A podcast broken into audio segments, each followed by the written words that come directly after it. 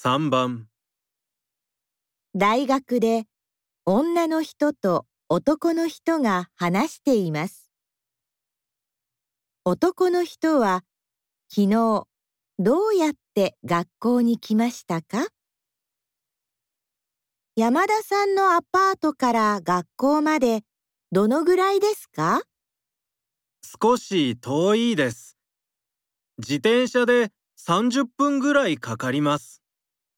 大変ですね。バスはありませんか？ありますが、あまり乗りません。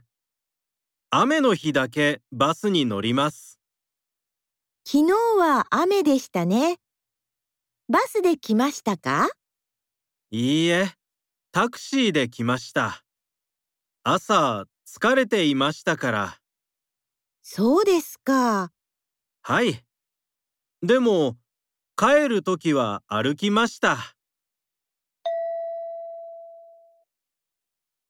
男の人は昨日どうやって学校に来ましたか？